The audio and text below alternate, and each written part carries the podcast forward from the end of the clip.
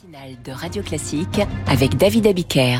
Il est bientôt 8h et nous retrouvons Franck Ferrand. Bonjour Franck. Bonjour David, bonjour à tous. Et en ce 20 octobre, qu'avez-vous choisi de nous raconter? Oh, c'était un 20 octobre euh, qui n'est pas vieux, ça fait 12 ans, c'était le 20 octobre 2011, jour de la mort de Kadhafi. Après quatre décennies de pouvoir, le dictateur libyen euh, est confronté à une révolution, vous vous souvenez, c'était Mmh. l'époque du, du printemps arabe, ces mouvements révolutionnaires qui ont secoué le monde arabe au début des années euh, 2010. Et en Libye, la révolte éclate en février 2011 à Benghazi. Oui, tout à fait. Et Muammar el-Kadhafi va déclencher une véritable guerre contre la rébellion. Finalement, il est traqué par ses opposants qui ont reçu l'appui des Occidentaux et finalement de la France, rappelez-vous.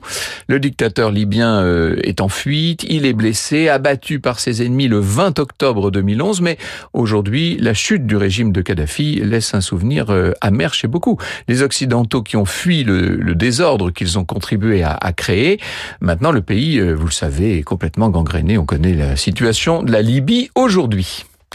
Franck Ferrand raconte tous les jours à 8h-5. Franck Ferrand que vous retrouvez évidemment sur cette antenne à 9h05 pour Franck Ferrand raconte sur la loi.